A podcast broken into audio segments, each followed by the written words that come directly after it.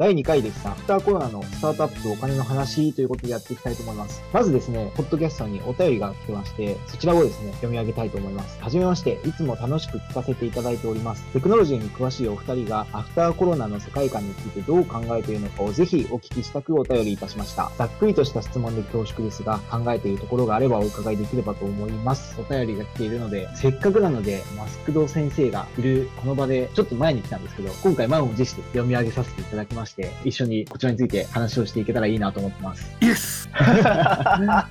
今回もテンションが高く素晴らしい。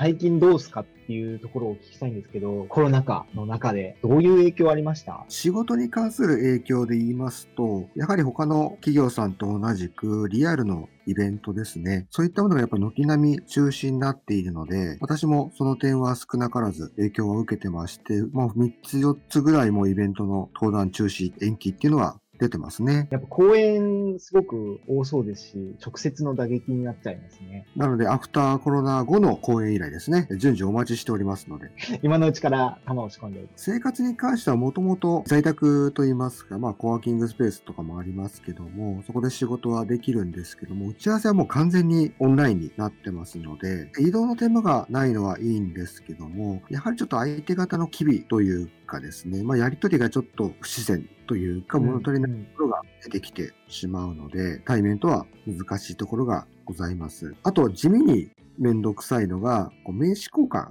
ですよね。誰かの紹介なんかで新しいお客さん紹介してもらってるのは私多いんですけども、そこで名刺交換できないので、じゃあその後の連絡はその紹介してくれた人を通したらいいのか、あるいは直接やった方がいいのかとかっていうのがちょっと迷ったりとか、連絡先聞き出すのはどうしたらいいのかなっていうのを迷ったりとか、そういった戸惑いはありますね。すごい具体的な話をすると、テレカンで初回ミーティングがあって、で、そのテレカンのホストをクライアントとの共通の知り合いの方が設定してくれて、じゃあそのクライアントの人ともう一回話そうと思ったらどうすればいいんだっけっていう感じのところが問題になっているっていうところですかね。まさにそこですね。なるほど。これはそうですね。あと地味に名刺から受け取れる情報量結構ありますもんね。大企業とかだと役職をうまく読み取って誰にどういう話をすればいいかをの機微を考えるみたいなの結構あると思うんですけど、めっちゃ Zoom の並んでる顔画像だけからだと全然わかんねえみたいなのはありますよね。ビデオをオフにされてる方も多かったりするし、難しいですよね、コミュニケーションが。そういった意味で、まあ、今後、徐々にそういったオンラインの打ち合わせが前提になってくると、まあ、オンライン同士の名刺交換、今、 Sansan さんが出していたりですとか、あとはこう、個人が持ってる SNS、LinkedIn とか、Facebook とか、ああいったものが結構より重要な位置を占めてくるのかなっていう気もしますね。特に IT 業界って結構転職とか移動とか多いじゃないですか。以前のメールアドレス使えなくなったっていうの結構多いので、そういった意味では会社の名刺、メールアドレス以外のつながりっていうのも重要視されてくるかなと考えてます。やっぱり個人で SNS で名前を出しておいて、会社が変わってもたどれるようにしておくっていうのは、最低限ちょっとはやってもいいっていう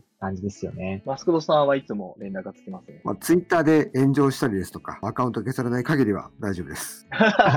今の話を伺ってて思ったんですけど、もともとアメリカとかってリモート商談がかなり多いらしいんですね。セールスフォースとかって、まあアメリカ発じゃないですか。あれって結構中小の会社とかでリモートのミーティングとかをするような、まあもともと電話でアポイント取ったりすることがアメリカだと多いので、そこの管理とかのために結構広まったっていう話を聞いていたんですけど、なんかそういうのがどんどん日本でも普及する。まあセールスフォースとかちょっとずつ日本でも普及し始めてると思いますけど、リモートのアポイントメント管理ツールとか、そういうところは伸びしろがありそうな気がしますね。伸びしろがあるということに加えて、オンラインで商談をなんかをするとですね、例えばどちらがどれぐらい話したかですとか、あるいはどういう商談内容に対してお客さんが反応したかっていうデータですとか、記録も取れるじゃないですか。それを分析して、すごく営業成績のいい人のトークですとか、あるいはジェスチャー、ですとか、そういったものを分析して他の人に共有して営業のスキルを高めていくですとか、そういったこともできるんじゃないかと思いますね。確かに、それはなっていきそうですね。AI スタートアップとかそういう人たちから見ると、実は今回のコロナウイルスの影響で、すごくいろんなデータがオンラインに乗るようになって、追い風っていう側面もまああるのかもしれないですね。最近ですと HR テックとか言われますけども、人のパフォーマンス管理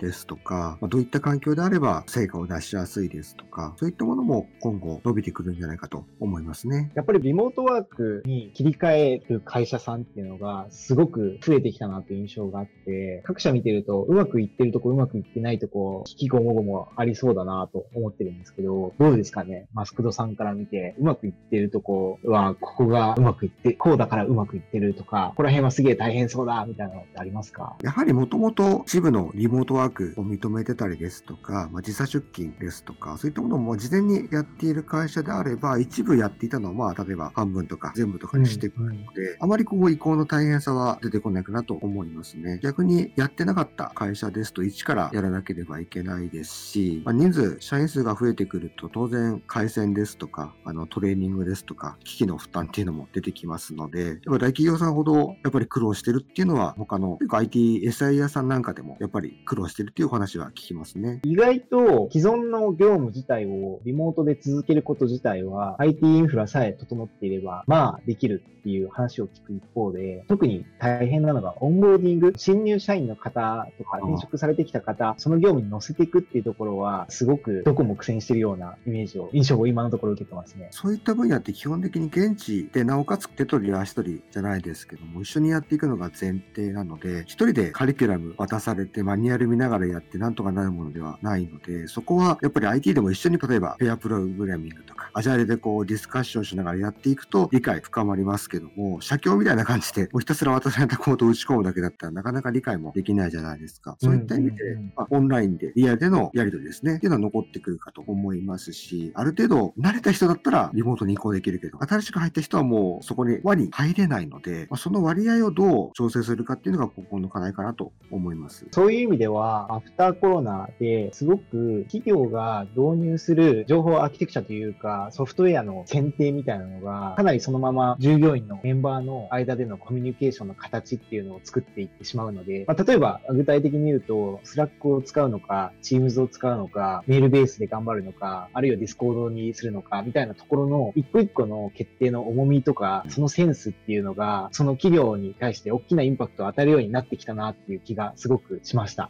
外国の会社だと結構そういったツールっていうのはもうツールをそのまま使って、それを使いこなすのが前提みたいなものがあって、日本みたいに自社用にカスタマイズしたりとかっていうのが少ないですよね。そういなってくると、もうこのツールうちの会社で使えないんだったら、君はもう採用のステージに乗りません。このツール使えないんだったら、君はもううちの会社で仕事できませんという、まあ企業側の押し付けが強くなってきて、それに順応できない人が退職ですとか、降格とかになってくるんじゃないかっていう懸念もありますね。一人一人のメンバーの IT リテラシーみたいなところがすごくそのパフォーマンスに直結しちゃうので、今までそこの差って見えてなかったというか、結構違っててもなんとかなってた部分ではあるんですけど、リモートワークだとそこがもう本当に残酷に可視化されるっていうのはあるんだろうなと思います。GitLab みたいな会社だと、就業規則とかも Git のレポジトリ管理されているので、会社に入った人事総務とか、そういう学区オフィスの人たちも当然 Git の使い方は全部わかるみたいな感じじゃないといけないでしょうし、GitLab も完全にリモートの会社だと思うんですけど、GitLab はね、ちょっと特殊かもしれないですけど、ドキュメンテーションのツールとか、そういうところに関して要求水準高まります。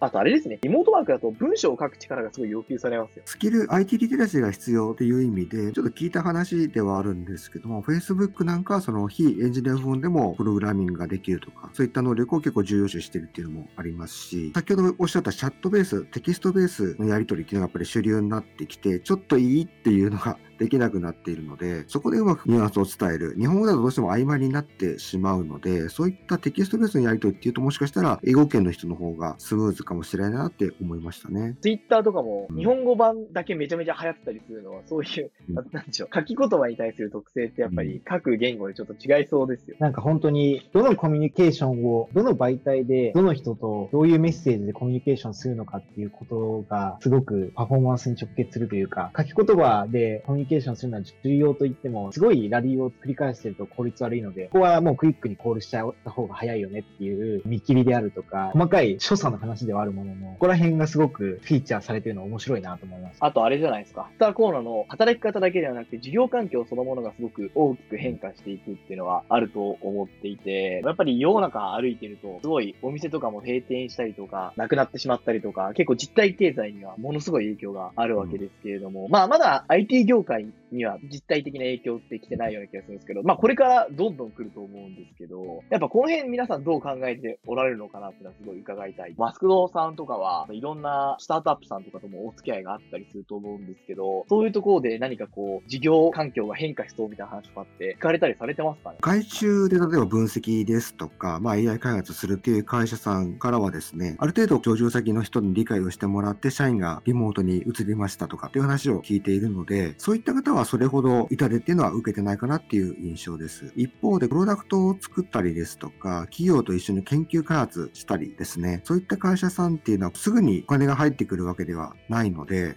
ツールの開発ですとか、作るのにこう何千万何億円かかって、それを何年かけて回収していくモデルなので、最初に運転資金がなくなっちゃうと、プロダクトがうまくいかないままポシャったりする懸念もありますし、研究開発っていうと本当に年単位でやっていくことになってくるので、もし相手の企業先が心変わりして、ちょっとこれ3年やる予定が1年でやりましょうっていう風になっちゃったりすると、そこで大きく計画が変わってくるので、プロダクト作ったり研究開発したりっていうまとまったお金が必要な会社さんは厳しくなるっていうのは感じてますね。結構いろんな会社さんがスタートアップへの投資に関しては控える可能性が高いみたいな話をされているっていうのは、まあニュースでも報道されていると思うんですけど、そういうところの影響を受けやすい会社っていうのが一部のセグメントはあるよねっていうことですよね。最近だと Airbnb とかはインバウンドの煽りを食らって海外旅行を人がしなくなっちゃったので、むちゃくちゃ売り上げは減って、なので8000人いたうちの2000人くらいかな、25%くらいの人を解雇したんですけど、そういう動きっていうのは直結する分野ではもう出始めてるなっていう印象ですよね。日本だとやっぱり解雇が難しいっていうのがまず一つあるので、ある程度自宅開発、中日銭の入るビジネスに切り替えたりですとか、そういった形で少しビジネスモデルを変えてくるスタートアップさんもあるかもしれないですね。結構キャッシュイズキングというか、現金をちゃんと社内に持っておくことの重要性ってすごいこれで上がったなと思ってはいて、まだランウェイが長ければ長いほどそういったビジネスモデル変えるみたいなオプションを受けるけど、もう来月死ぬってなったらほとんど何もできないので、そういう意味で余力のある経営するのってやっぱ大事なんだなっていうのを改めて思いました。スタートアップと投資家との力関係っていう意味でも、ランウェイがあまりに短いと、スタートアップとしても調達がそもそも条件がやっぱり足元見られちゃうみたいな側面はやっぱりあるので、まあ平時でもね、1年ぐらいはあると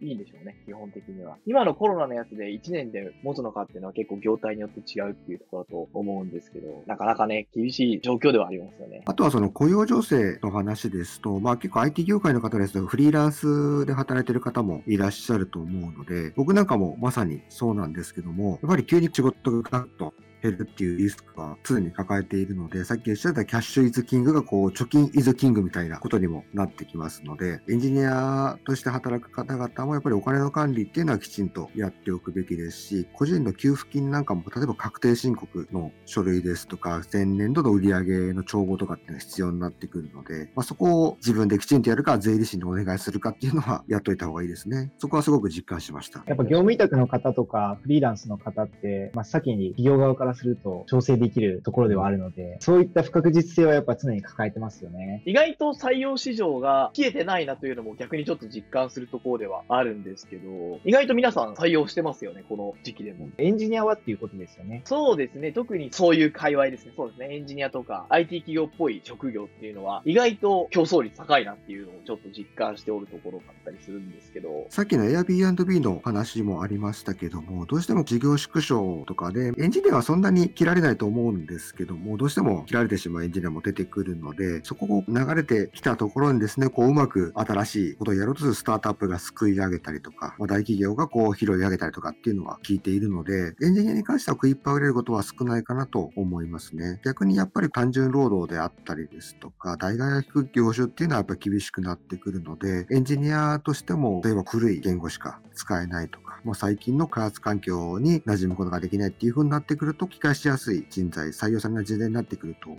うので、そういった変化をキャッチアップしていくことは重要かなと思いました。いい人材が流れてきたら、それは別に枠で採用するって、まあ大体どの企業もそういう感じで考えてますもんね。うん、転職市場でのスキルをきちんと高い状態で保っておくっていうところが重要っていうことですよね。うん、あとまあ、採用の人の放出って、まだ5月の前半だと始まっていないような気がしていて、うん、みたいなちょっと早いところもあると思うんですけど、言うてもまだコロナが始まって3ヶ月経たないくらいではあるので、まあ3くらいはみんなあるでしょと思ってはいて、むしろ半年くらい経った後くらいから、よりこの影響って出てくるんじゃないかなと、個人的には踏んでます。そうなんですかね。なんか真面目に考えてたら採用を抑制してそうな気もしますけど。採用を抑制するのはあると思うんですけど、人員削減とかで人が出てくるのって、もうちょっと先なんじゃないかなと。ああ、なるほど、なるほど。僕なんかかなり早急にクビにされたんですけども、それでもある程度こう1、2ヶ月ぐらいは仕事しなくていいから転職先探してもいいよみたいな扱いだったんですね。スタートアップみたいでもそういう扱いだったんで、結構ちゃんとした、まあ、上場してるベンチャーとか、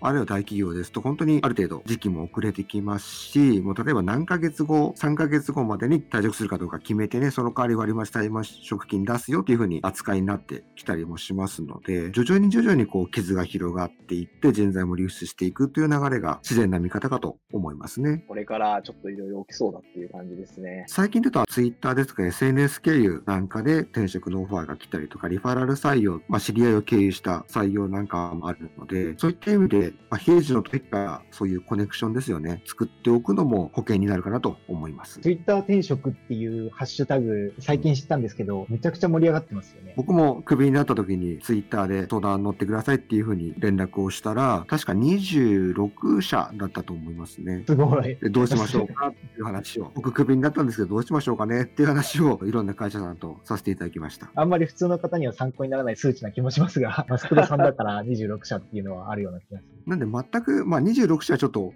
極端な事例なんで参考にはならないんですけども、何かしら SNS、 LinkedIn、Facebook、Twitter で発信していればエンジニアとつながりも出てきますし、全く知らない人がいきなりクビになりましたって言っても、ちょっと信用できないっていうか怪しいじゃないですか。あ、あの人、ちょっと空いちゃったんだったら、ちょっと声かけてみようかな。こういう人となり出しっていうのがある程度わかるので、そういったこう、積み重ねは少しでもいいので、やっておいた方がいいかと思います。はい。というわけで、皆さんですね、すぐに SNS で発信を始めようということで、第2回のですね、アフターコロナの話は以上させていただければと思います。次回はですね、マスクド先生にコロナでみんな時間があるのでということでですね、おすすめの本をいろいろ紹介していただこうと思っております。もしよかったらぜひ次回も聞いてください。またね。アディオス。